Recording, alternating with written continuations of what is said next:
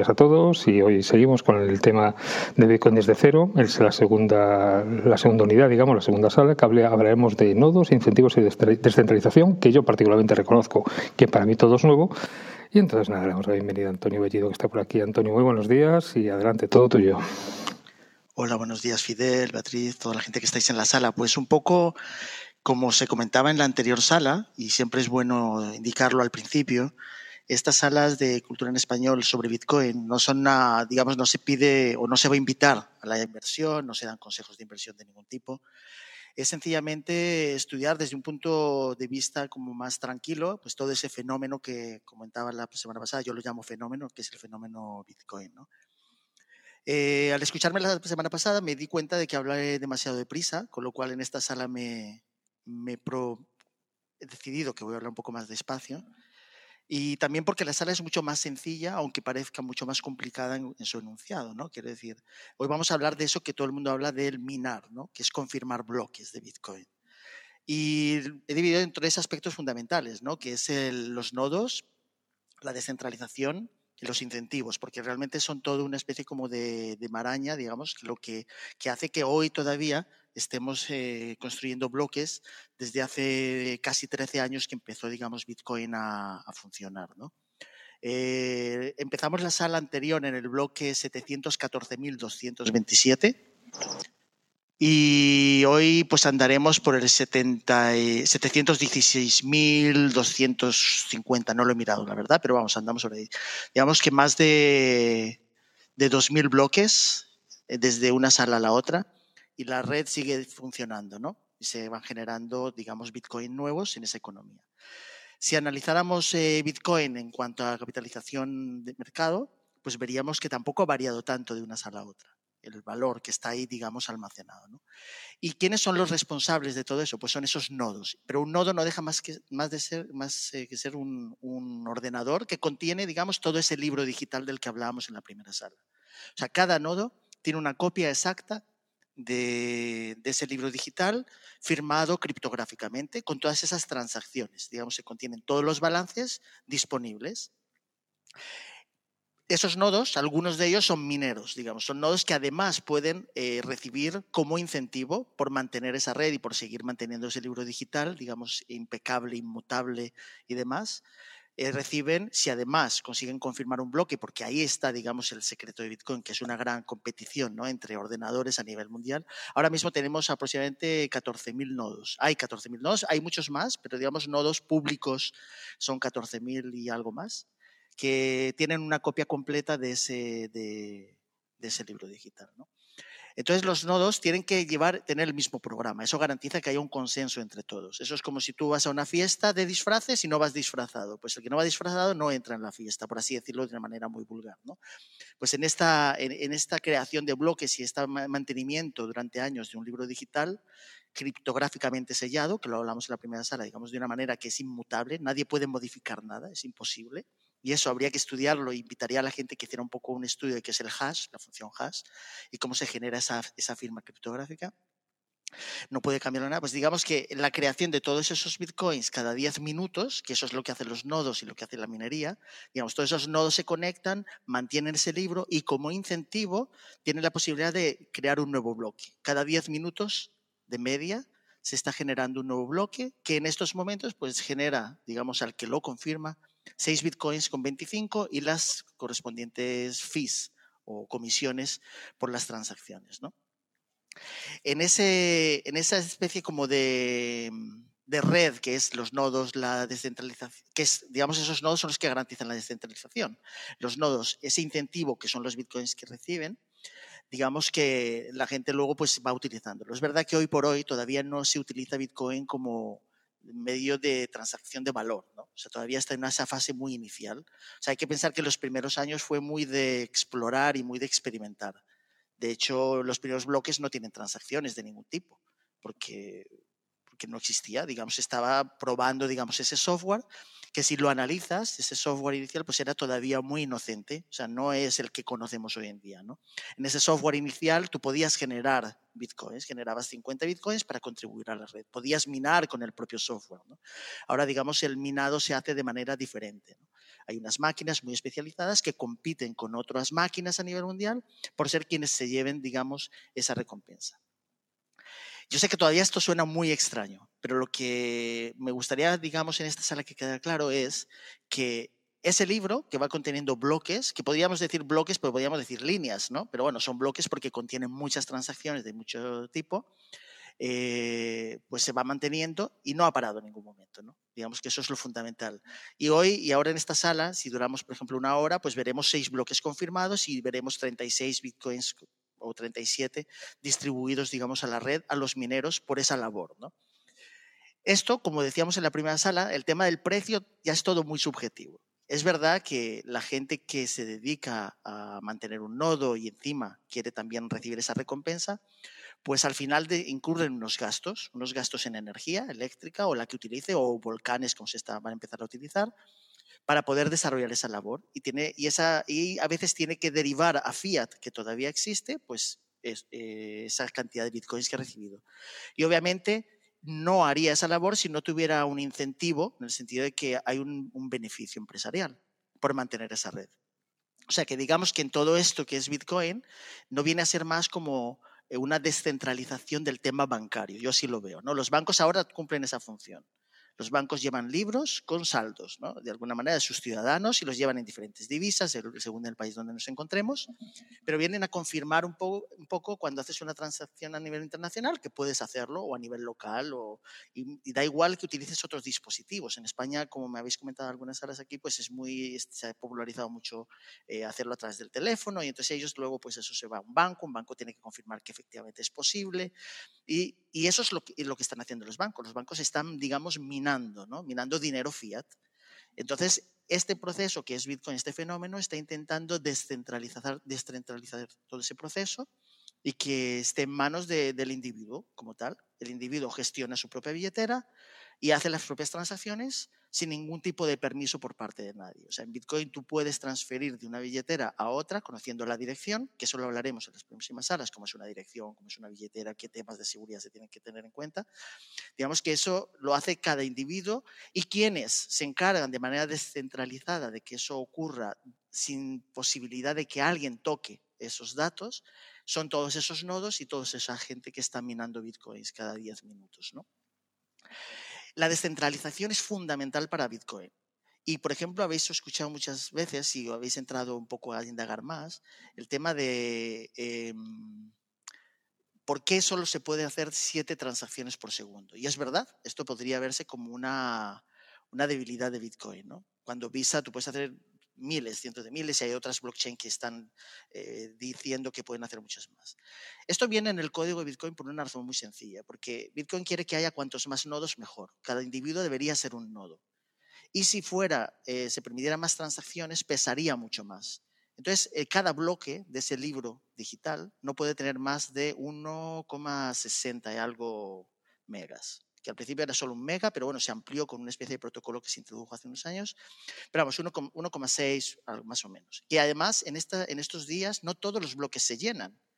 Y eso es debido, y lo, es la próxima sala, a una innovación que es el Lightning Network, que es una manera de tener como dinero en una tarjeta, cuando tienes una tarjeta solo para pagos, como una tarjeta cash, es como llevar, digamos, a nodos diferentes en otra en otra layer, por así decirlo, en, otra línea, que se encargan de hacer transacciones mucho más pequeñitas y luego las concilian en la blockchain de Bitcoin, en el libro. O sea, digamos que ahora se ha desarrollado un sistema paralelo, como libros pequeños, Obviamente la seguridad ahí está más comprometida porque depende de otros nodos que hacen otras cosas, pero digamos que la gente puede transferir pequeñas cantidades para gastos corrientes y esos nodos cada cierto tiempo concilian todos esos saldos pequeños y lo llevan a la blockchain real. Entonces esto está descargando la red principal y ha permitido, hoy por hoy, que se puedan hacer muchísimos miles de transacciones por segundo, aunque no estén todas escritas en ese libro digital que es Bitcoin, pero que terminarán estando escritas en una especie de conciliación general. ¿no? Eh, ¿Cómo se va a desarrollar esto? No sabemos todavía. Está, digamos, este año ha sido el año de despegue precisamente por, por experiencias en El Salvador, por ejemplo, que ya se utiliza como dinero, ¿no? Para transacciones en, en la vida ordinaria, ¿no? De Bitcoin. Y nada, y eso era un poco lo que yo quería comentar hoy. eh, volvería otra vez, digamos, a, decir que el tema del bloque, que sea pequeño, es fundamental. Hace, en el año 2017 hubo una especie de bifurcación de la red principal. Algunos nodos decidieron que no iban a utilizar el mismo software, que querían permitir que hubiera bloques más grandes para que hubiera cientos de miles o millones de transacciones. Y es lo que algunos habéis escuchado como Bitcoin Cash, que el ticker, por así decirlo, es BCH en vez de BTC. ¿no?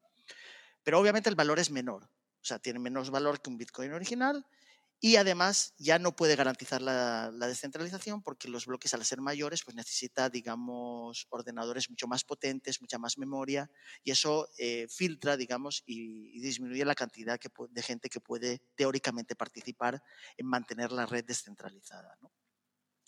Eh, el sistema de Bitcoin, además, con este, esto de los incentivos y los nodos, se va autorregulando, ¿no? Hay una pregunta que siempre hace mucha gente que es, bueno, ¿qué pasa cuando se distribuye el último Bitcoin allá por el año 2140? ¿no? Como esa red de nodos compiten por, ser los que confirman el próximo bloque de 10 minutos, si no les fuera rentable, pues desenchufarían las máquinas. Y de hecho eso ocurre muchas veces. O sea, hay muchos mineros que ven que baja el precio y desconectan. Dicen, ¿para qué? No, no me compensa, estoy gastando mucha electricidad. Entonces hacen una especie como de regulación de la electricidad que consumen para que les siga siendo rentable. Ahora, por ejemplo, como dato curioso, una de las últimas máquinas pues tiene una capacidad que son 100 terahashes, que es una cantidad enorme. Como habíamos dicho en la primera sala, un hash es una operación criptográfica. ¿no? Entonces, para poder, digamos, confirmar el próximo bloque, ellos compiten y tienen que hacerlo de manera a fuerza bruta, digamos, tienen que intentar resolver esa ecuación para conseguir un número, un número que tiene que ser inferior a un número que todos conocen y que todos coinciden en él. Y en esa operación, de cada 10 minutos, el que tenga mejores máquinas pues va a tener más probabilidades. Pero al final es un tema estadístico. O sea, quiere decir, al final, eh, si tú tienes un 100 terahashes en casa y haces el cálculo, pues aproximadamente podrías generar, si no tuvieras ningún coste de electricidad, 25 dólares diarios. Yo hablaré aquí de dólares porque es el precio que en teoría tú podrías eh, convertir un eh, Bitcoin, ¿no? A, dinero real. Cuando decimos 25 dólares, quiere decir que lo que tú podrías generar, teóricamente en casa con una máquina que vale 12.800 dólares hoy, pues serían 25 dólares al día, ¿no? Y entonces hay gente que hace los cálculos y le sale a cuenta, pues tiene energía eléctrica barata y dice, oye, pues mira, si hago esto, todos los días sé que recibo 50.000 satoshis, tengo la máquina más potente en día y, y sigue el mismo nivel de dificultad. Pero desde la última sala, la dificultad ha aumentado sensiblemente. Desde que hablamos del día 15 de diciembre a hoy, ha habido un aumento de la dificultad de la red, quiere decir que hay mucha más competencia por minar bitcoins. También es porque el precio va, variando, pero no tanto la capitalización, eh, la capitalización de, digamos, de bitcoin, porque hay muchos más bitcoins. Siempre decimos que bitcoin es deflacionario, pero en realidad se generan bitcoins cada 10 minutos. Entonces cada vez están, eh, hay más bitcoin disponibles. ¿no? Obviamente, si hacéis la cuenta, pues 6,25, 6 más fees por 10 por tal, llegarías a un número aproximadamente 900 más lo que hayan ganado por fees diarios de bitcoins que salen otra vez al mercado y que los mineros no van a tener más remedio que intentar cambiar por dinero fiat de momento para poder pagar pues eh, nóminas, electricidad y gastos ¿no? en general. O sea, tiene que salirles rentable. Pero el propio, propio código ya garantiza que se va autorregulando. Digamos que los mineros no quieren seguir minando porque les sale muy caro. Ya cualquier persona, sería algo muy improbable, llevaría mucho tiempo, no sería inmediato, pero a lo mejor una persona con una máquina de hace tres años ya le saldría rentable y empezaría a utilizarla. ¿no? O sea, digamos, es un sistema de autorregulación que un poco es como pasa con el oro. ¿no? Hay sitios donde se sabe que hay oro, pero llegar a extraerlo cuesta más que la venta del oro en sí. Y entonces se, se, paraliza, digamos, la extracción de oro. ¿no?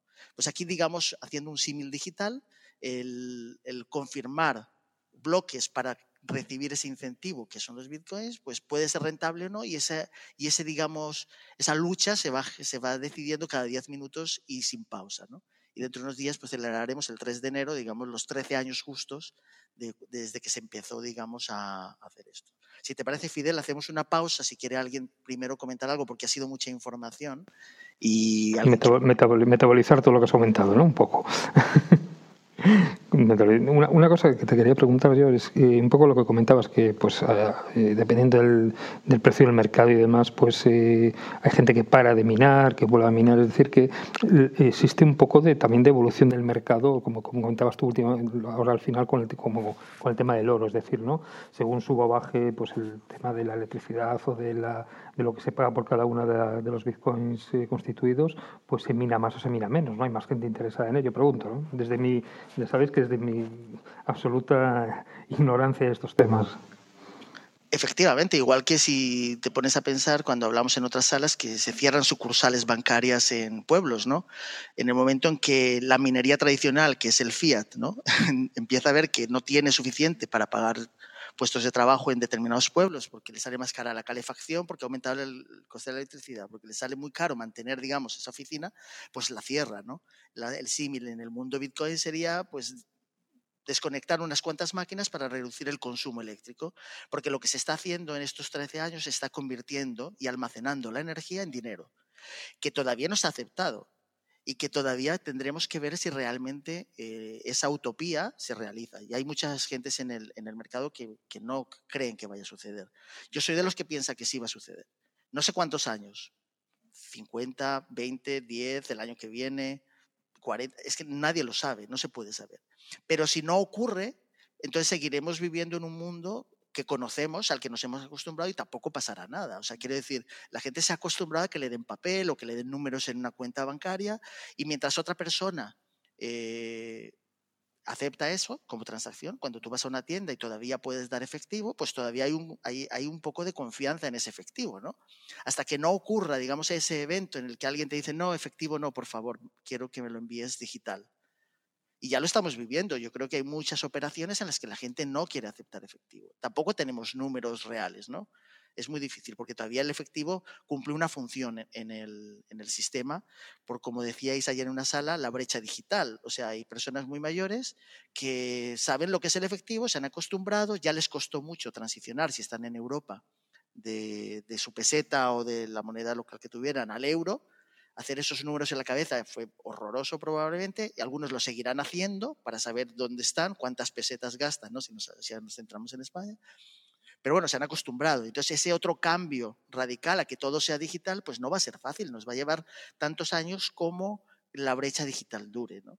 O se eh, al final, pues la gente mayor también se actualice, ¿no? O sea, hay lugares donde ya hay gente muy mayor que utiliza códigos de, QR y ya sabe cómo manejarse un poco en el mundo digital, no le queda más remedio que tener un smartphone, empieza incluso a gustarle y va, superando barreras, pero todavía tenemos ese punto ahí de adopción. ¿no? Pero efectivamente, digamos, eh, cuando los mineros ven que no es rentable, por ejemplo, porque los exchanges no le van a dar más dinero por sus bitcoins, pues tienen que reducir costes. Los costes son energía. Disminuir el número de máquinas en funcionamiento, pues supone un coste, una reducción de coste inmediato. No, no, por eso. Intento siempre hacer emparejarlo un poco con la situación actual más bien real ¿no? del, Fiat para entenderlo un poquito mejor. ¿eh? Por eso, disculpa que las preguntas mías son un poco tontas, de alguna manera, pero bueno, intento simplificar las cosas para, para, que sean un poquito más digeribles, ¿no? porque para todos es muy nuevo este tipo de, este tipo de explicaciones, este tipo de cosas de criptomonedas. ¿no? Ya os digo, aunque estemos metidos en temas de digitalización, para mí reconozco que sigue siendo nuevo y novedoso. Cada cosa que aprendo y escucho de ti, ¿eh? la verdad. Yo tengo una pregunta. Si hoy se les está recompensando con los 6,25 bitcoins el cierre de bloque, más las comisiones por transacciones, eh, cuando lleguemos a los 21 millones, el minero se va a retirar porque una de dos, o las comisiones van a ser, vamos, impensables, con lo cual hacer una transacción con bitcoin va a ser hiper caro ¿O qué va a pasar con toda esa minería? Porque la gente ya la recompensa solo, será a través de comisión. Entonces las comisiones, una de dos. O son muy altas o, o qué pasará. Esa es, una pregunta, Beatriz, que sí que se está haciendo mucha gente. Está un poco lejos para mí, 2100. Por supuesto, para creo que no lo vamos a vivir, pero bueno, es una pregunta, yo creo que es sentido común, ¿no? O sea, ¿a dónde, ¿hacia dónde vamos? ¿A que las comisiones suban mucho? ¿A que se colapse? todo lo que es la blockchain por la cantidad de operaciones, porque cada vez va a haber más, necesitaremos más mineros, pero si no tienen recompensa. ¿Por qué, ¿Por qué son 21 millones? ¿Se sabe por qué se ha elegido esa cifra? ¿O simplemente ha sido porque se... Eh, hay una historia al respecto, pero digamos está en los foros iniciales de por qué 21 millones. Y 21 millones por 100 millones, el cálculo que se hizo sería suficiente, digamos, para albergar toda la riqueza mundial. Porque se pensó, digamos, que un Satoshi será la, la medida. Pero claro, decir ahora que un Satoshi será como un, un, dólar, pues suena una locura, ¿no? Mucha gente no te aceptaría esa, valoración. Esa es la que veo yo. Entonces, en ese mundo donde un Satoshi es un dólar de hoy, pero no hoy, obviamente un Satoshi hoy no vale un dólar, en el 2140 la red funcionando como tal, no sé cómo, esto ya es aventurarse, pero por ejemplo es un poco como el tema de la electricidad, ¿no?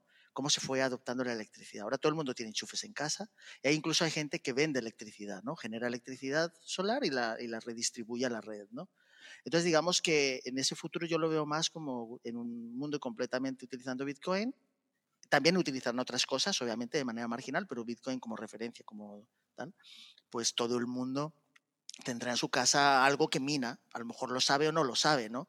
Digamos que como tienes enchufes o cosas que te vienen de, por defecto en muchos edificios en la arquitectura, que tampoco tienes que saber que están ahí, ¿no? Y que son cosas como, como consecuencia del desarrollo de la electricidad en los hogares, ¿no? O el gas, o, cómo, lo que utilices tú para que tu hogar funcione, ¿no?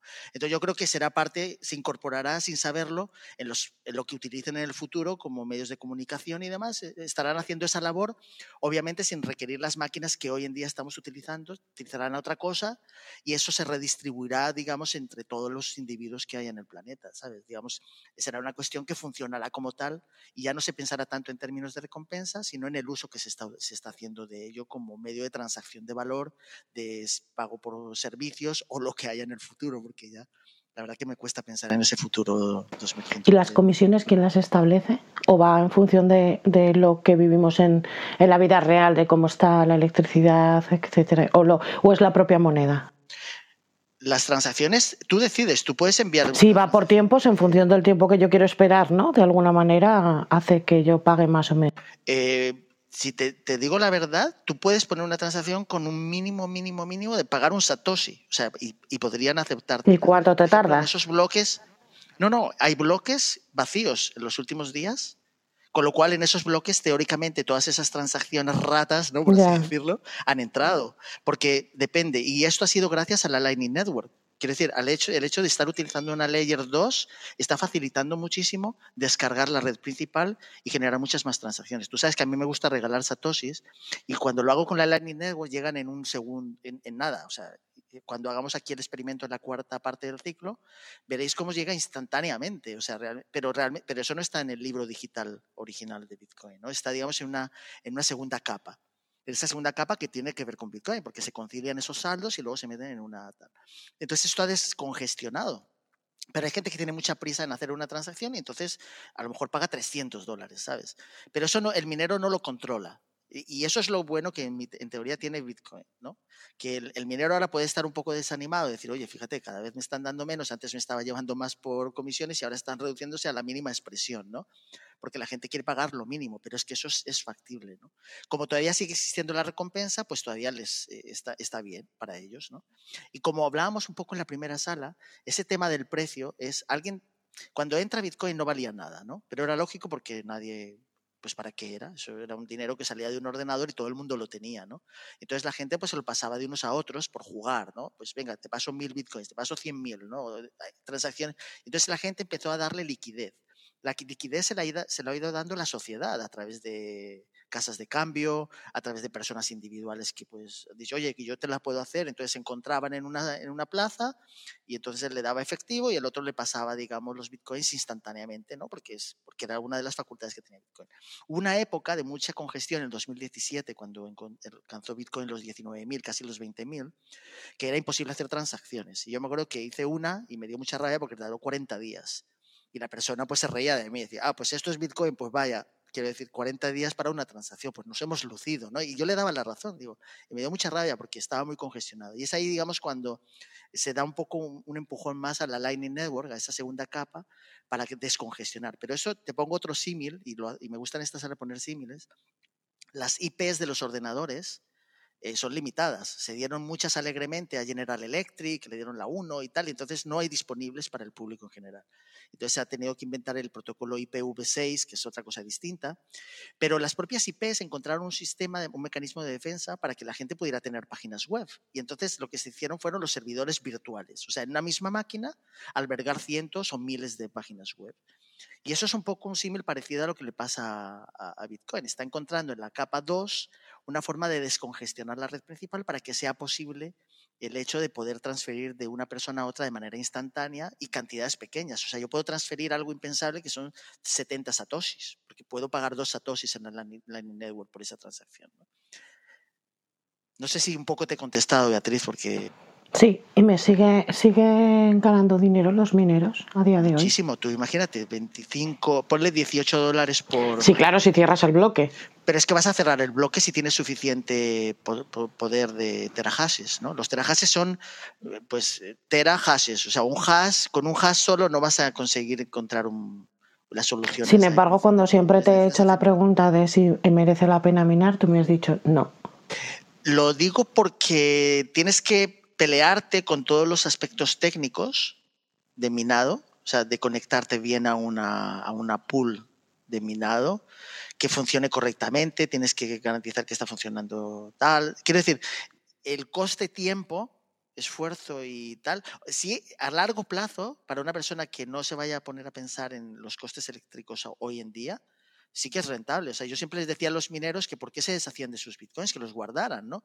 Pero la pregunta, por ejemplo, que tú me haces es muy interesante por lo siguiente, porque tú podrías decir, me gasto 12 mil dólares, me compro esto, que me da, vamos a decir, 18 dólares diarios, de momento, ¿eh? que si sube mucho la, dificultad, pues no, pero si baja, pues es más, ¿no? A, cambio, las casas de cambio, que ya te he dicho que el, precio es un tema circunstancial, eso es el, el precio que te podrías encontrar gente que te pague más o gente que no está dispuesta a pagarte tanto, ¿no? O sea, depende del medio que utilices para deshacerte de alguna manera de esos bitcoins para cambiarlos a tu cuenta corriente tradicional en fiat, ¿no? O podrías comprar, por ejemplo, eh, si compras esa máquina, dices, bueno, pues en vez de comprar esa máquina, me compro los bitcoins equivalentes a esa máquina. Las dos operaciones son, son buenas desde mi punto de vista y aquí no se dan consejos de inversión como hemos dicho al principio, ¿no? Las dos, lo que pasa es que técnicamente, teóricamente vas a ganar más con la máquina, ¿no? Pero vas a estar más tranquilo si compras los bitcoins. Y al comprar los bitcoins directamente, estás beneficiando a los mineros que van a seguir haciendo ese libro. O sea, digamos que es un poco la pescadilla que se muerde la cola, ¿no? O sea, si comprar bitcoin directamente o minarlo. En los dos casos se está favoreciendo la red, ¿sabes? Y se está favoreciendo la implantación de, esto como mecanismo de, de, transferencia de valor entre individuos, descentralización y todas estas cosas que hablamos. Gracias. Voy a dar palabra por abajo. No sé si Gema Pilar Omar, Oscar. Bueno, Omar, poco creo que pueda preguntar porque es un experto también, pero no sé si Oscar quiere hacer alguna pregunta. Hola, buenos días. De momento no, aquí Escuchando. escuchando, porque yo estoy más interesado por el lado de, de Solidity, de Ethereum, para hacer, entiendo yo a, a, a lo poquito que he estado aprendiendo, me gusta más la esta de Ethereum para hacer transacciones de negocio y, y tal que de inversión. Y además estoy, estoy cabreado con Bitcoin porque perdí la oportunidad de entrar por allá del 2011. Y entonces, pero aquí ando, escuchando y aprendiendo. Pues te explico si quieres, Oscar, que estas cuatro salas que vamos a hacer son solo para Bitcoin se tratará eh, a posteriori sí que trataremos otras cripto que de hecho tenemos aquí a Omar por abajo también está Andrés y todo porque yo tengo un montón de dudas del resto de monedas pero estas eh, cuatro salas van a ser exclusivamente para hablar de Bitcoin de forma eh, general desde, desde cero nada de inversiones simplemente para situarnos un poco dónde estamos y dónde de, de cómo comenzamos todos a, en este mundo. ¿A, ¿A qué hora van a iniciar Beatriz? Pues cuando acaben estas cuatro salas, que son los miércoles a las 10, nos quedan dos, pues luego continuaremos vale. con, otro, con otros ciclos. Solo los sí, miércoles. De momento ¿no? sí, a no ser de que Antonio, Andrés y el equipo Omar y compañía nos, nos permitan hacer más salas a la. De nada a ti. Hola, Mayer. ah, perdona. A partir, del, a partir, no, a partir del día 12 de enero, digamos, la última sala de Bitcoin la tendremos el 12 de enero, pues a partir del 12 de enero haremos alguna otra cosa de cripto. Vale como ha dicho Beatriz, Oscar, eh, eh, aquí tenemos la suerte de que podemos hablar un poco de todo, ¿no? Porque yo, aunque cada vez me vaya haciendo más maximalista, todavía entiendo que hay otras herramientas que van a seguir utilizándose. Pero, pero obviamente Ethereum tiene el gran problema que ya no puede ser descentralizado. O sea, el peso de las. O sea, sigue siendo descentralizado mientras siga siendo el proof of work, ¿no? Como Bitcoin, en el sentido de que cualquier persona puede minar, pero en el momento en que pasen a Proof of Stake, solamente la gente que tiene más Ethereum va a poder confirmar bloques. ¿no? Pero vamos, que es una cosa que también en la última sala le comenté a Beatriz que haremos un guiño a todo el mundo que ha surgido a raíz de la, de la, utilización de la criptografía para la transferencia de valor digital, ¿no? de, dinero, por así, en el mundo digital. Y lo, lo, hablaremos también, haremos un guiño al respecto. ¿no? Al, al final todo va todo va adecuándose, ¿no? Y creo que el que esté ahí, el Vitalis detrás, eh, la, podrá ir modificando y, no se va a quedar cerrado a, como tú lo estás describiendo. Creo yo, lo, lo abro desde el desconocimiento y lo poquito que he estado estudiando. Eh, se, irá, se irá adecuando todo como el agua se, se, se, se adecua a cualquier superficie, ¿no? O, tengo yo esa esperanza. Creo que todo esto es nuevo y, y, hay muchas posibilidades por delante. ¿Qué, qué, qué te quisiste decir, Antonio, cuando dijiste maximizer o, algo así? No, hay, una, hay una guerra silenciosa en el mundo de la criptografía, del mundo cripto, como lo se llama, se dice en español. Es el mundo entre el maximalismo, solamente Bitcoin, sabes que solamente se puede, existe Bitcoin, solo tiene valor Bitcoin, y los que no es maximalista, que también un poco pues hace, exploran otras, otras blockchains, otras, eh, otras opciones que han surgido a partir de ahí. ¿no? O sea, yo no soy maximalista en el sentido de que no creo que solo Bitcoin vaya a existir, obviamente sería, me parece absurdo decir que solamente Bitcoin va a existir, pero sí que soy maximalista en el sentido de que es el único que realmente tiene valor. Lo demás es, es manipulable como lo son los bancos, la fiat y todo. O sea, realmente el hecho de que Metamask, o sea, la gente confía mucho en Metamask, pero Metamask tiene puntos de, fricción, pero bueno, ya lo hablaremos en otra sala. No me gustaría desviarme del tema de Bitcoin hoy por, porque queda grabado y porque un poco queremos un poco ahondar en el tema de, lo, de la minería hoy, ¿no? No sé, Beatriz, si alguien tiene más preguntas al respecto de... Creo que Mayer ha subido. No sé si quiere hacer alguna pregunta sobre la minería. Hola, Mayer, buenos días. No sé si estás. Sí, sí, estoy, estoy aquí, estoy aquí. Vamos a ver, eh, tengo varias preguntas, pero no quiero extenderme demasiado. Entonces, eh, eh, Antonio, aprovechando esta oportunidad, las preguntas me las puedes responder con sí y no. Si, si, si, te parece bien, Beatriz, pues son preguntas ya muy puntuales. Las sí, sí, sí, adelante, David. Las acabo de apuntar en una libretita y eh, después ah, mm, si hay un depende o si, si, hay unas extensiones, tal, pero en principio eh, las preguntas son las siguientes. Eh, son muy básicas, porque yo estoy también medio olfateando recién ahora en todo esto. la pregunta, ¿hay bancos que trabajan con bitcoins? O sea, ¿puedo ir a un cajero y retirar moneda fiat? Esa es una pregunta hay bancos que están empezando a ofrecer de manera privada a algunos de sus clientes custodia de bitcoins, pero que retiran, retiran fiat, no bitcoin. Pero puedes tener bitcoin en una cuenta y retirar fiat en el banco, como en el cajero normal. Banca, banca privada sí, pero al público en general no, no creo que lo estén haciendo. Vale, perfecto. Vamos, yo no lo conozco, tampoco es un tema, el tema de, la distribución fiat Bitcoin es menos de mi interés, ¿no? Pero vamos. Perfecto, pero no, Omar, ya está. Omar está aquí en la sala, a lo mejor él también luego puede comentar. Vale, vale, pero vamos al sí o no y después nos extendemos si quieres. Eh, Antonio, es que se te escucha un poquito bajito en esta respuesta. ¿Se puede subir un poquito el, volumen? ¿Me escuchas bien ahora? Ahora un poquito mejor, ahora un poquito mejor, gracias. Vale, eh, ¿son los bancos enemigos del Bitcoin? O sea, mm, ¿son una amenaza el Bitcoin para el sistema fiat y todo sus, su negocio? ¿Sí o no? Esa es otra pregunta. Eh, Es muy, no es de sí o no, pero yo diría que ellos lo ven como una amenaza, sí. Vale, perfecto. O sea que ellos te van a decir no, no compres Bitcoin porque es peligroso o algo así, ¿no? En principio. Sí, coincido contigo, sí. Vale. Eh, ¿Los bitcoins se declaran en Hacienda? O sea, yo puedo en mi declaración de la renta decir tengo tantos bitcoins. ¿O puedo no hacerlo y no pasa nada? ¿Cómo está ese tema? Si los conviertes a fiat, entras en un sistema fiscal que obviamente tienes que declararlos. claro, y, pero ¿qué voy a decir? ¿Que, que fue porque vendí bitcoins? ¿Y los bitcoins de dónde salieron? Una persona que los tenga desde el 2009-2010 y no los use para nada no tiene que declarar absolutamente nada de momento. Ajá, perfecto. Eh, bueno, ahora es una pregunta más relativa a lo que se estaba hablando ahora. ¿Pueden sobrevivir eh, los bitcoins sin minadores o necesita del minado o después vive de, vive de las comisiones de las transacciones nada más del, sistema. Puede, puede sobrevivir sin mineros, pero hoy por hoy tiene que seguir contando con la minería porque es la forma en que se, se confirma. Vale.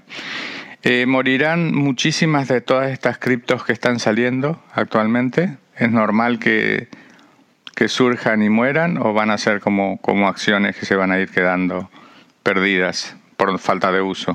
Muchas desaparecerán en el olvido y algunas pues prosperarán como proyectos interesantes. Eso está como si como Apple, como Amazon, pues serán en el mundo. Y tendrán sus épocas de subidas y de bajadas, supongo.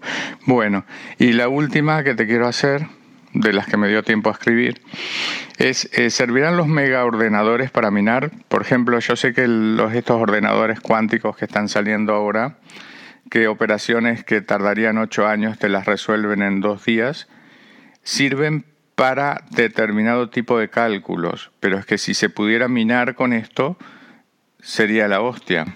Pero creo que matemáticamente no se puede. No sé si sabes algo al respecto, Antonio, eh, sobre ese tema. Es que en el propio código de Bitcoin se aumentaría la dificultad tanto que se adaptaría, digamos, a las nuevas máquinas. O sea, eso no sería ningún problema. Lo que pasa es que, deja, que dejaría obsoletas muchas máquinas que ahora han sido muy costosas y obviamente pues, mucha gente probablemente habría perdido una gran inversión. Eso sí es verdad. Claro, porque el problema de, el problema de, de la inversión en máquinas es que te queda desactualizado. Yo estuve mirando que si vas a ganar con una inversión de 12 mil dólares unos 20 dólares al día, pues necesitas como mínimo dos años y medio para la inversión de la maquinaria y sin contar lo que tienes que pagar de electricidad. O sea que tienes que hacer muy, pero muy bien las cuentas. Y a los dos años esas máquinas, cuando, o tres años, van a estar totalmente desactualizadas. ¿Es verdad o no? Los mineros, la verdad que una cosa es lo que cuentan en sus balances y otra es la, realidad, ¿no? Pero es verdad que muchos mineros han perdido a lo largo de la historia de Bitcoin mucho dinero, porque han comprado muchas máquinas que han quedado obsoletas con el aumento de la dificultad.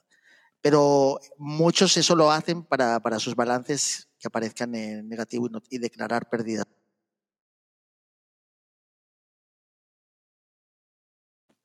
Pero sí, es una inversión de algo riesgo que hoy por hoy hay que hacerla de una manera muy, muy, muy bien pensada, elegir el lugar adecuado, las máquinas adecuadas y la estrategia adecuada para hacerlo. Pero vamos, que el tema de la minería, cualquier persona que, por ejemplo, hoy lo haya escuchado, eh, si entra a fondo en ello, es un tema muy interesante desde el punto de vista matemático, criptográfico, industrial, la adquisición de las máquinas, o sea, todo lo que se mueve en torno a él, ya es un negocio de por sí que un poco intenta reemplazar a la banca, por ponerlo así a grandes rasgos. ¿no? ¿Qué beneficios tenemos si vamos reemplazando a la banca con esto? Básicamente, yo por ejemplo soy autónomo. ¿Qué beneficio puedo tener por empezar a usar bitcoins en vez de usar dinero? Yo creo que de momento, Mayer, es complicado decirlo, porque todavía existe esa realidad mixta entre fiat y Bitcoin, con lo cual para un autónomo que todavía tiene que declarar en, euros, pues es, es, muy difícil, porque tiene que estar siempre pensando en esas transacciones con una gran volatilidad. O sea, digamos, esto se está, sencillamente se está empezando a implementar.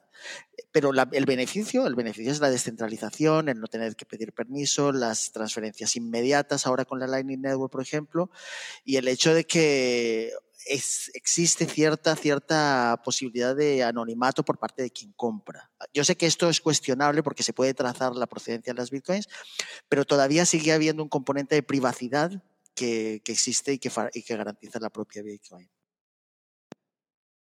Yo, por ejemplo, si estoy, mm, tengo dinero en Argentina, pero Argentina no me lo deja sacar, como suele pasar, ¿no? Yo puedo comprar bitcoins en Argentina y retirarlos aquí, por ejemplo, ¿sería una, un buen uso, pregunto, o, eso es difícil? Porque me encontraría con problemas para convertir pesos argentinos en bitcoins o algo por el estilo. Por ahí es que soy muy ignorante en esto, por eso te pregunto cosas muy yo creo que son preguntas que se hace todo el mundo, Mayer, y son lógicas en un mundo, como te digo, donde todavía tú entras en un sistema para salir a otro. O sea, la gente que entra en el sistema en, del sistema fiat, que conoce para Bitcoin, ahí está realizando una transacción que está sujeta a una tasa, ¿no? digamos, a unos impuestos y depende de cada jurisdicción.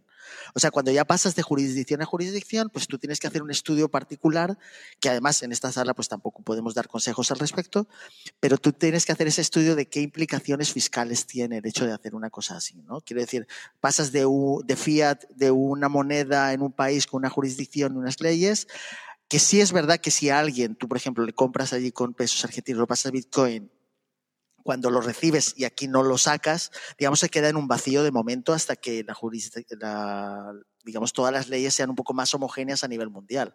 Pero lo que te decía, hay una diferencia sustancial entre la gente que minó hace los primeros años y no lo ha utilizado y que no lo va a utilizar porque está esperando a que se utilice como de forma pago corriente.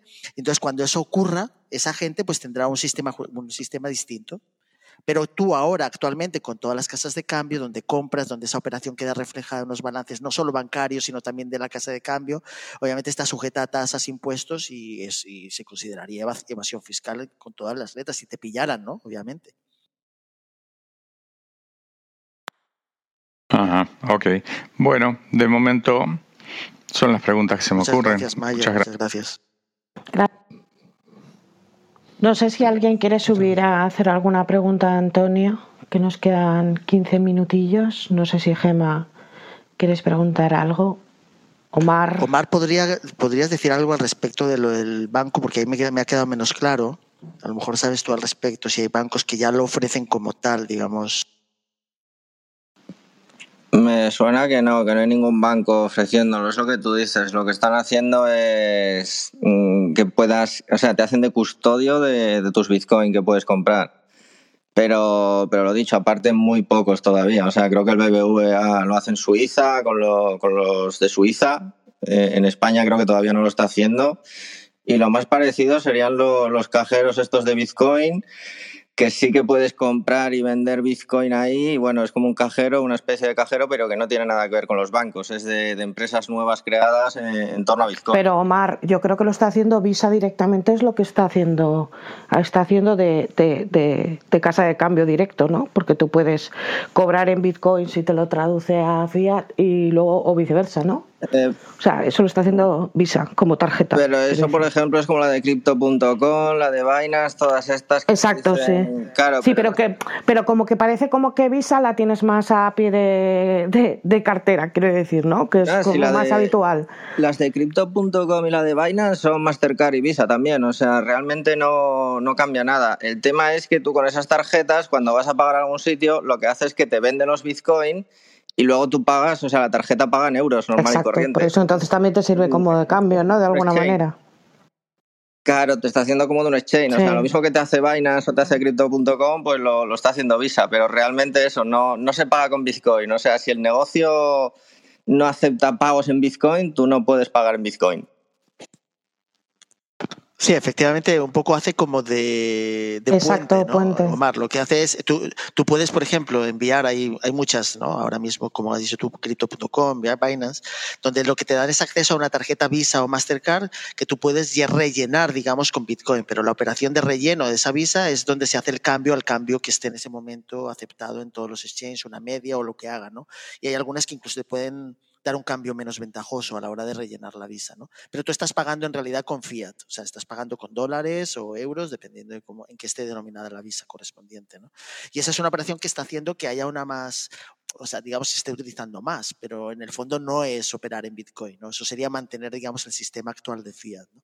Pero de momento es una fase de adopción que es interesantísimo y son experimentos que hay que hacer hasta que se lleguemos a ese objetivo. Si no se llega, todo este experimento, fenómeno Bitcoin, no ha servido para nada.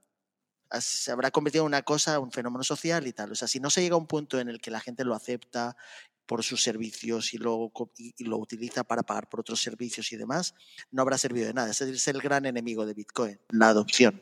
¿Y eso cuándo se va a saber? ¿En qué año más o menos? ¿O no? Eso es variable, es una ecuación que se va decidiendo día a día. O sea, lo único que está claro es que Bitcoin todos los cada 10 minutos de media está, está generando un nuevo bloque que mm, da un incentivo a los, como incentivo le da bitcoins, digamos, a ese nodo que, a ese minero que lo ha generado, que lo ha confirmado.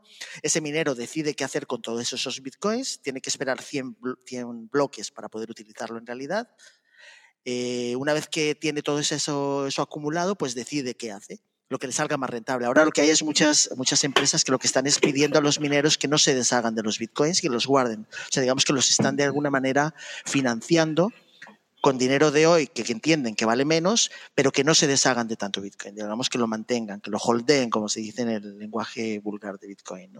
Y eso es un poco el negocio que está habiendo ahora mismo, porque deshacerse de los Bitcoins para pagar electricidad en fiat, pues eh, contradice todo este. De todos modos, una cosa, por ejemplo, eh, no hace falta que sea método de pago, que tengas que ir a pagar el pan o el café con Bitcoin para que tenga uso para mí a día de hoy está teniendo mucho uso y lo está teniendo como reserva de valor. Eh, lo que está haciendo la gente es deshacerse de su moneda mala, que son los euros, y, ahorrar o acumular riqueza con los Bitcoin a largo plazo. Eso es un uso también de Bitcoin, o sea, eso está haciendo que mucha gente adopte Bitcoin, lo están adoptando para holdear, para ir a largo plazo. Es como el oro, tú con el oro no vas a pagar a las tiendas ni nada por el estilo y tiene un valor, tiene un uso. Tú fíjate que los países que viven ahora un proceso acelerado de inflación, hemos escuchado Turquía, el Líbano, Venezuela, ellos lo viven en primera, en primera línea y ellos son los primeros que están observando ese fenómeno. O sea, de hecho, todos los que acumularon Bitcoin mantienen su poder adquisitivo o lo han mejorado, ¿no?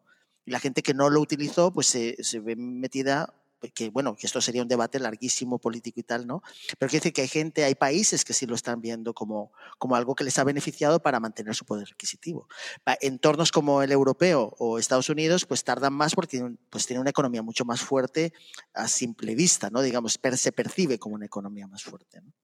Pero sí, como dices tú, Omar, está permitiendo, digamos, eh, se está utilizando más. Obviamente, el hecho de que tú puedas rellenar una tarjeta de crédito Visa Mastercard con, un, con Bitcoin para pagar una operación en un, en un bar es fantástico también, o como modo de opción. O sea, está, está ocurriendo. Lo que pasa es que lo que, está, lo que se está intentando, y, me parece muy lógico por parte de la banca tradicional que se haga y por los países, es, eh, es seguir la retórica de eso, es de que, que, tenga valor, que se holdee, que no se utilice, ¿no? Porque entonces, si consigue reemplazar al fiat, pues esto quita les quita de las manos la política económica, la política de impresión de billetes, eh, no lo podrías manejar, estarías dependiendo, digamos, de esas redes, ¿no? Te tendrías que convertir en minero como país, que ya están tardando. Yo, si fuera país, empezaría a minar, ¿no? ¿Hay una cifra de holder de cuánto dinero hay parado en Bitcoin? Eh, hay una empresa, Glassnode, me parece que tiene números y ya os la pasaré luego si eso por el Telegram. Eh, pero sí hay, pero lo que pasa es que es muy difícil de establecerlo. O sea, no, no, porque ahí están los exchanges que guardan cantidades para, digamos, en caso de que la gente quiera sacarlos. Es muy difícil realmente saberlo. Hay cuentas que no se han movido muchos años, pero la gente presume que son cuentas que la gente ha perdido la, la llave privada para poder transferir esos fondos. Aquí en España, por ejemplo, el otro día que estaba escuchando, no sé si era un podcast, estaban hablando, y era un podcast de hace cinco meses, que hace cinco meses en el mundo Bitcoin, ya sabéis que puede ser como mil años de diferencia, eh, estaban hablando de que había ya más de un millón de, carteras o de billeteras eh, para, para, hacer cualquier tipo de, transacción. Estaba, era un podcast, eh, ya lo diré, para empresa, para pequeña empresa, para pymes, ¿no? Un poco con la utilización, que eso sí que me gustaría un día tratar ese tema, cómo podemos aplicar todo el tema de la, del Bitcoin o de las cripto en nuestra empresa o nuestra pyme Y, era muy curioso porque, jolín, es que estamos hablando de que igual hoy estamos en casi millón y pico de personas que utilizan billeteras, que fijaros el potencial que hay ahí de con ese tipo de pago para hacer pasarelas de pago o cualquier tipo de, de, oferta, ¿no? De alguna manera que, aparte de los holders que, que, se, que se queden con el Bitcoin guardado, pues a gente que lo que quiera mover también este tipo de moneda, no solo Bitcoin, ¿eh? esto a cualquier otra también. Y creo que ese tema podríamos tratarlo. no, que eh, Omar precisamente en ese tema yo creo que sí puede decirnos algo más en el, eh, el, tema de la fiscalidad, ¿no? Porque sí que es verdad que hay empresas que están empezando a utilizar Bitcoin en sus balances, digamos, un poco declarando el coste de, de entrada, de salida, ¿no? Creo que lo comentabas.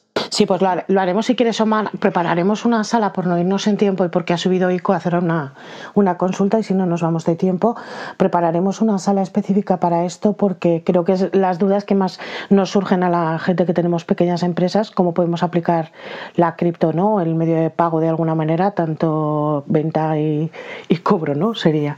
Y entonces, si no te importa, yo te invito a, ¿eh? a que un día nos acompañes a Antonio y a nosotros a hacer este tipo de salas porque creo que nos que es lo que más podemos aplicar ¿no? a día de hoy ¿no? y adaptar a nuestra vida cotidiana. Sí, yo tengo una SL que eso la tengo dada de alta y todo con el capital inicial en Bitcoin, estoy comprando Bitcoin todos los meses y tal, o sea que sí que se puede hacer algo. Genial, pues eso es súper interesante.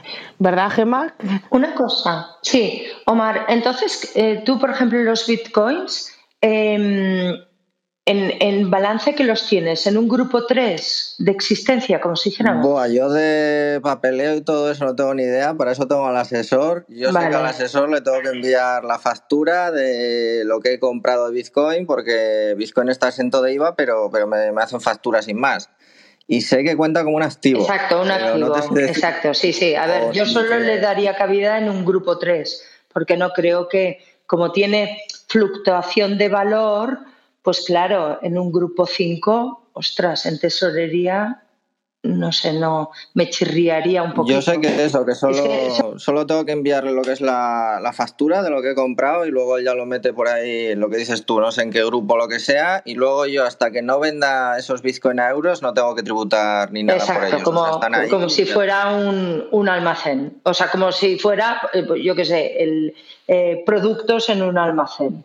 Sí. Yo Sí, yo es que no, aún no tengo preguntas, porque tengo tantas que, bueno, aún no tengo preguntas. O sea, lo que sí es verdad, Antonio, es que con todo lo que vas contando, ya el otro día en la primera sala me quedé con esta idea y veo que Bitcoin eh, da valor o puede ser una manera de dar un valor real eh, en una, en una compraventa, como, como si dijéramos. Es decir, yo me voy a comprar, eh, yo qué sé, cualquier cosa, ¿no? Un coche y me hacen pagar un precio que en el fondo mm, yo no sé si lo vale o no lo vale.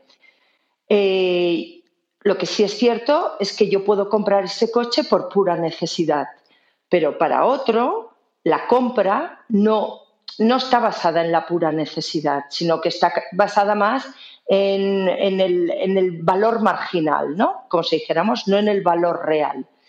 Y yo veo que con Bitcoin, verdaderamente, mm, claro, si yo estoy dispuesta a pagar con Bitcoin, eh, me salto ya, por ejemplo, todos los temas inflacionarios que tenemos con las monedas eh, todos los países. Y podría llegar, como es una transacción, por ejemplo, entre Beatriz y yo, pues claro, mm, estás pagando el valor real que yo estoy dispuesta a pagar. Bueno, es una de las panaderas que yo tengo en mi cabeza que no sé por qué, por qué la estoy diciendo ahora, pero que yo me entiendo en mi cabeza.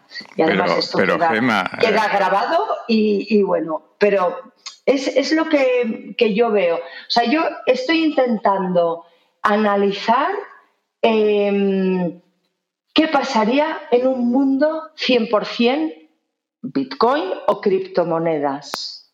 Claro, mm, estoy intentando analizarlo. O sea, el poder eh, que hoy en día tienen eh, muchos países a los que llamamos ricos sin saber si son mm, muy ricos, ¿vale? Porque lo que tienen es poder, pero a lo mejor no tanta riqueza, pues esto nos lo estamos cargando con, con las criptomonedas. No sé, ¿eh? Yo, yo creo, Gemma, que luego, Mayer, perdona que me anticipe, eh, son preguntas que se hace todo el mundo y es, buenísimo que la gente se haga esas preguntas. Quiero decir que en vez de empezar a como locos a entrar en algo porque ha escuchado que a la gente le ha ido muy bien porque se ha multiplicado por un millón o lo que sea, es importantísimo hacerse esas preguntas porque esto es, una, esto es algo que, como no es, es, es matemático todo, ¿no? esto tiende algo. La idea, lo ideal sería un evento como cuando pasamos de las pesetas al euro, pero obviamente ese fue un, es un proceso político de común acuerdo por unos países, ¿no? En un entorno económico unido, ¿no?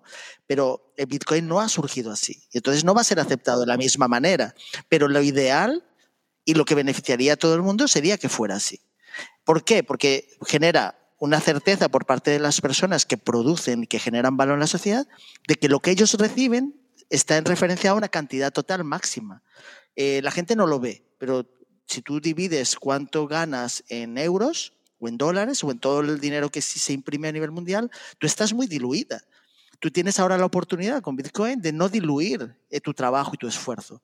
Mucha gente dice, bueno, pero es que hay gente que tiene muchos bitcoins, salen con ventaja. Sí, puede que tengan ventaja, pero en un mundo exclusivamente bitcoin no va a tener, no va a tener más remedio que utilizarlo y se va a desplazar se va a desplazar esa riqueza hacia la gente que hace cosas a la gente que produce a la gente que nos alimenta a la gente que hace. En el mundo que vivimos hoy por hoy y esto ya es la parte más política de Bitcoin no e, es un mundo donde el que esté más cerca de la impresora vive mejor Sencillamente. O sea, y eso lo que pasa es que la gente no lo dice nos hemos acostumbrado, son muchos años, son generación tras generación, de vivir en un entorno inflacionario de políticas económicas que obviamente si somos, pues, eh, decimos, oye, no, que nuestro país lo está haciendo muy bien, están tomando medidas muy adecuadas, pero no. O sea, la, la facultad de imprimir dinero se quiere desplazar al individuo. Sencillamente, Bitcoin es que el que imprime el dinero de aquí al 2140 es el, es el individuo a través de máquinas minando o, convirtiendo el que existe, ¿no? Estamos en un momento muy de transición, pero muy al principio. O sea, son 13 años de Bitcoin, pero todavía eso no cabe en la cabeza de la gente y habrá muchas pegas. ¿Por qué? Pero todas las pegas que existen hoy en día es, no es que el punto de vista fiscal, es que entonces no me lo aceptan. O sea, son cosas pues lógicas de, de una adopción y llevará muchos años. Pero todas esas preguntas son las que nos hacemos. Yo recuerdo que hasta desde el 2014 hasta el 2020, el año pasado, no me contesté la pregunta de, bueno, pero si yo, si pasamos a Bitcoin, pero sigue existiendo el dinero, estamos multiplicando el dinero existente en el mundo, ¿no? Hay un dinero digital y hay un dinero que se sigue imprimiendo, que son dólares, euros y de todas las monedas locales de los, de los países que hay, ¿no? Pero claro, me di cuenta me correspondía a mí mismo y tardé, tardé muchos años, eh, Gema. Dije, ah, claro, es que en algún momento la gente no va a querer recibir euros o dólares. Ese será el evento. En ese momento en que alguien diga, no, no, yo no quiero, a mí dame Bitcoin. Yo sé que ahora mismo suena extraño y mucha gente no quiere que sea así por muchas razones o le parece imposible, pero Bitcoin está preparado para ese momento, para que sea un momento en que alguien llega y dice, no, no, a mí no me des un cheque. ¿Cuántos cheques se aceptan en España? Pues como no sea un cheque bancario firmado por el banco para una compra de una vivienda, un cheque yo creo que ya casi no existen. Pero hay países que todavía existen cheques, ¿no? Pero tú tienes la potestad de decidir qué es lo que quieres aceptar. Y muchos de los que estamos aquí seguimos aceptando fiat. No nos queda más remedio, ¿no? Tú no le vas a decir a una persona, oye, que me pague solo en Bitcoin. Pues dice, oye, ¿qué es Bitcoin? Ah, que tengo que abrir una billetera. Ah, que... Esa... No estamos en ese momento, ¿no? Pero en el momento en que se adoptara y hubiera un evento como el euro, cuando desaparece la peseta, el marco, el franco y todo eso, y se pusieron de acuerdo, si a nivel mundial se hiciera, eso lo que pasa es que no puede ser precisamente porque hay gente que ha llegado tarde, hay países que se ven tarde, ¿no? Estados Unidos. Pero en ese, en ese sentido, Antonio, va está contraatacando la banca con la moneda digital. O sea, todas las monedas digitales que van a entrar, creo que es en el 25 o en el 30, no recuerdo el año, ¿no? Que Andrés ahí también tiene algo que decir. Eh, en ese momento ahí va a haber una competencia importante con Bitcoin, ¿no? Moneda digital. Además tenemos... Cuando tengamos el dinero digital, quiero decir, y desaparezca el de papel. El tema de los estados, Antonio, es una pregunta importante. ¿Los estados pueden prohibirlo? Por ejemplo, China lo ha prohibido. China tiene su propio sistema digital. Vaya, China prohibió el papel, de, el papel moneda hace no, 500 años. Bueno, ya lo sé, pero te quiero decir, prohibió, tú no puedes operar con bitcoins en China. A eso me Porque deben tener su propia cripto. Sí, sí que la tienen, sí que la tienen, pero, pero, pero no te dan la libertad de usar otras. Entonces, la pregunta es, ¿Puede el mercado común europeo o Estados Unidos, en, eh, grandes, digamos, ponerse de acuerdo para prohibir el Bitcoin en un determinado momento? ¿Eso es, eh, eso es posible? ¿Que lo prohíban y que lo ahoguen? Ya se prohibió el oro, Mayer. El oro se prohibió en 1933, la posesión de oro en Estados Unidos se prohibió y no fue hasta el año 1975 que se permitió otra vez tener oro. ¿eh? Hostia, no sabía eso, tío. Y, un matiz, lo que, puede lo que hizo China es prohibir a sus ciudadanos que tengan Bitcoin, pero nadie en el mundo puede prohibirte Bitcoin. O sea, no, van, no se van a juntar todos los países para prohibir Bitcoin ni nada por el estilo. Siempre va a haber el típico caso de Suiza, que va a decir Suiza, venirme con los Bitcoin, que yo soy neutral, ¿vale? Entonces, lo que pueden hacer los países es prohibir a sus ciudadanos que tengan Bitcoin, pero Bitcoin no lo pueden prohibir. Eh, ahora mismo hay más de 150.000 nodos por el mundo, no, no puedes apagarlos todos. Con que funcione uno, Bitcoin funciona. Vale. Y mira, yo por ejemplo para practicar me he abierto Binance y Cryptan, así como para mirar ¿Qué me, mm, qué es, es, fácil usar estas billeteras? ¿Son seguros estos sitios? Pueden, tienes que confiar en Binance para, para mm, comprar eh, ahí porque te puede, son seguros o no, digamos. Yo ahí fíjate que no damos consejos, pero hablaremos en la cuarta sala, me parece, sobre el tema de las billeteras y demás. Yo ahí recomiendo a la gente tener su billetera donde ellos controlan sus claves privadas, sus llaves privadas, porque en Binance tú no controlas tus bitcoins, no compras bitcoin, compras un número en una pantalla con la promesa de que si lo quieres sacar a tu billetera privada puedes hacerlo. Otro problema que tiene para, y supongo que tú sí conoces el mundo cripto un poco, lo has oído, pero meterse en Binance es meterse en un lío, o sea, meterse con una oferta enorme, te van a atacar con montones de monedas diferentes, launchpads, un montón de temas para seducirte con otras cosas y eso es entrar, digamos, no sé cómo decirlo, no sé el ejemplo, ¿no?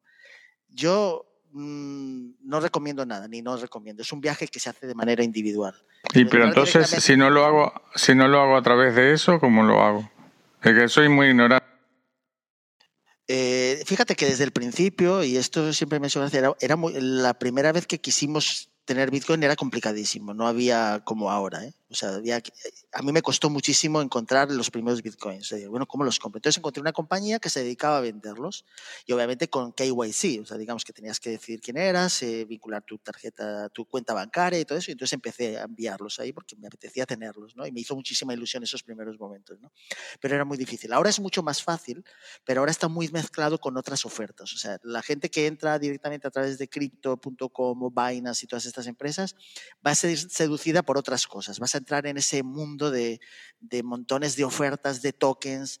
Yo creo que sería interesantísimo primero entender cuál es el ecosistema, o sea, qué es, qué es la blockchain, cuántas hay.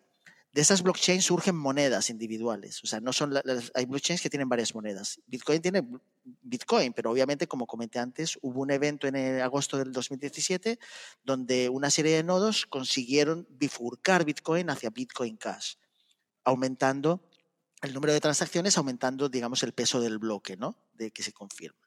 Y entonces, pero luego ahora hay, pues como ha dicho por aquí alguien, existe Ethereum, y Ethereum tiene miles de monedas, muchas de ellas son scam, muchas de ellas son proyectos con funciones específicas que tú compras, pero no puedes salir del toque, no te quita todo lo que tengas en tu billetera a través de Metamask. O sea, es un mundo que, del que vamos a hablar más en la cuarta sala, pero entrar en Binance es entrar en un mundo lleno de tal. A mí la experiencia que más me gusta para la gente que quiere conocer Bitcoin es cuando les digo, abre, abríos una billetera tipo Blue Wallet o muchas que por el mercado, donde tú controlas tus tus eh, claves privadas, guarda bien esas frases que te dan, nunca se las des a nadie.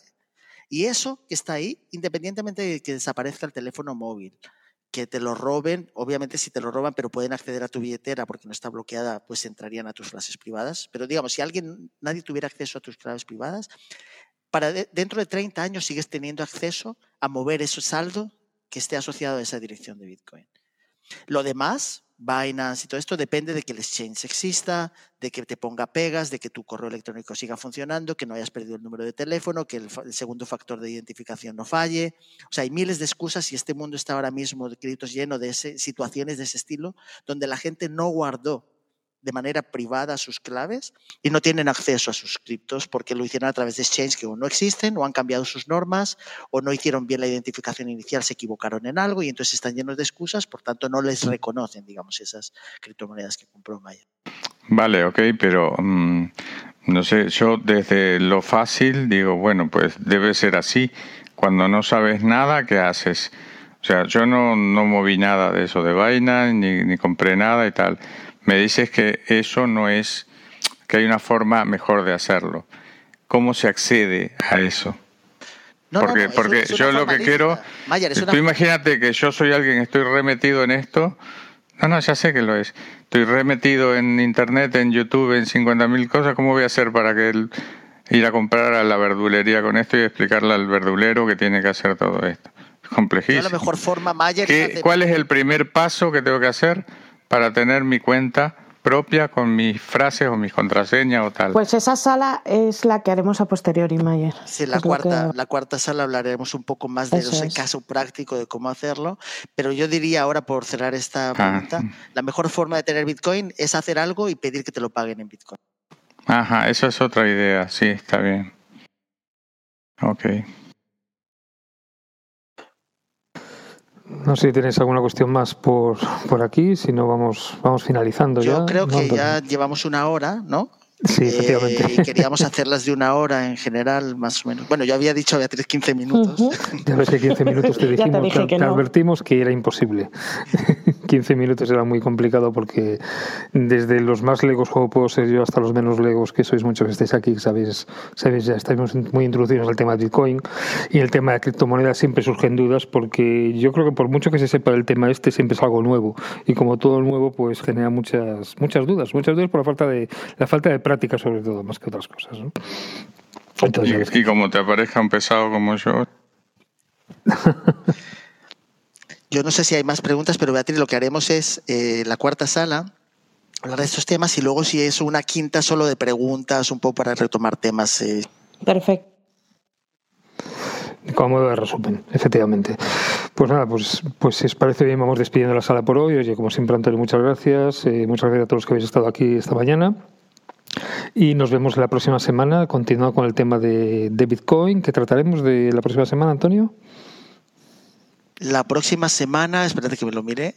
Eh, la próxima semana vamos a hablar de las transacciones, cómo suceden las transacciones, hablaremos de la Lightning Network, como lo que hoy se ha dicho un poco, pero un poco más en profundidad. El tema de la adopción de Bitcoin y el tema de la legislación también, que es importante para el tema de las. De acuerdo. Eh, eh, yo, a manera de sugerencia, ¿por qué no invierten las salas? ¿Por qué no primero la de billeteras? Igual así nos animamos a abrir nuestra billetera y una vez abierta la billetera, entendemos la otra parte. Porque ahí, te dejé un DM, Antonio.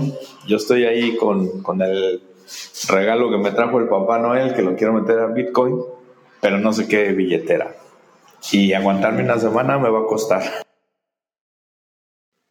Pues eh, lo hicimos a propósito, Oscar, porque queremos que la gente no entre directamente a, comprar, a hacer bitcoins, porque fíjate que desde que empezamos a hablar a hoy, pues ha habido subidas y bajadas y la gente tiene muy poca paciencia al respecto, ¿no? Entonces es un poco por diseño se hizo así, un poco que invitar a la gente a, mirar qué es eso de blockchain, qué son los bloques, eh, yo qué sé, un poco qué es eso de los nodos, que hay mineros, un poco para incentivar a que la gente haga luego una labor propia 15 minutos, una hora de meterse, digamos, y, e indagar, pero no en las noticias. De, ha habido un scam, no sé, las cosas que se dicen, digamos, que no, que no entran, digamos, en la tecnología propiamente dicha de Bitcoin y que es lo que pretenden introducir, ¿no? Entonces, la última ya sí, con un poco más de background, pues sí, abrir la billetera y un poco eso, ¿no?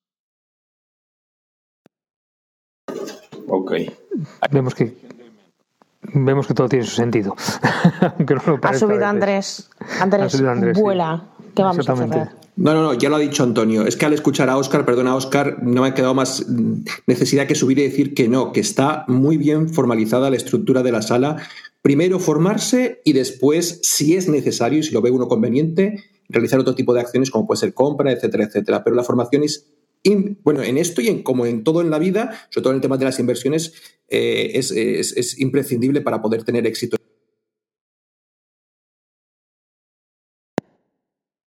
Y eso te lo dice Andrés, que no le gusta Bitcoin, ¿eh? Exacto. Pues si lo dicen, si lo dicen los especialistas, por algo será, efectivamente. Oye, un día querré un mini debate, Andrés, Antonio, de por qué Bitcoin no admite en sus bloques los contratos inteligentes, que eso me fastidia un poquito. ¿eh? A ver si me, entre vosotros dos me sacáis de dudas o reñís. Vale, vale. Yo nunca voy a reñir con Antonio. ya, pero... Pero es un debate chulo que yo quiero saber por Perfecto. Pues nada, Fidel, te dejo cerrar. Sí, cerramos sí, Vamos cerrando, vamos cerrando por el día de hoy. Eso, agradeceros como siempre, agradeceros a, por supuesto a Antonio por, por, por la, la, horita que nos está aquí mostrando y enseñando todos los, todo lo que significa y es la, lo que es el Bitcoin en sí. Y al resto de gente que habéis estado aquí, muchísimas gracias a todos. Nos vemos la próxima semana, ya en el 2022. Ya nos veremos el el día 4, el día 5 de enero, ¿no? El día 22, 29, el 5 de enero. Efectivamente, nos vemos el día 5 de enero, la próxima semana. Eh, y nada, pues seguro que nos dirás algún tip interesante de Bitcoin para que el día 5 se pueda invertir y el día 6 muchos tengan su billetera, como decía Oscar, pues un poquito más llena de Bitcoins en el día de Reyes. Así que, de verdad, todos, muchísimas gracias a todos. Feliz mm, entrada de año nuevo y nos vemos aquí en el 2022 con el siguiente será Bitcoin. Muchísimas gracias, chicos. Gracias, Antonio. Gracias Muchas gracias. Gracias.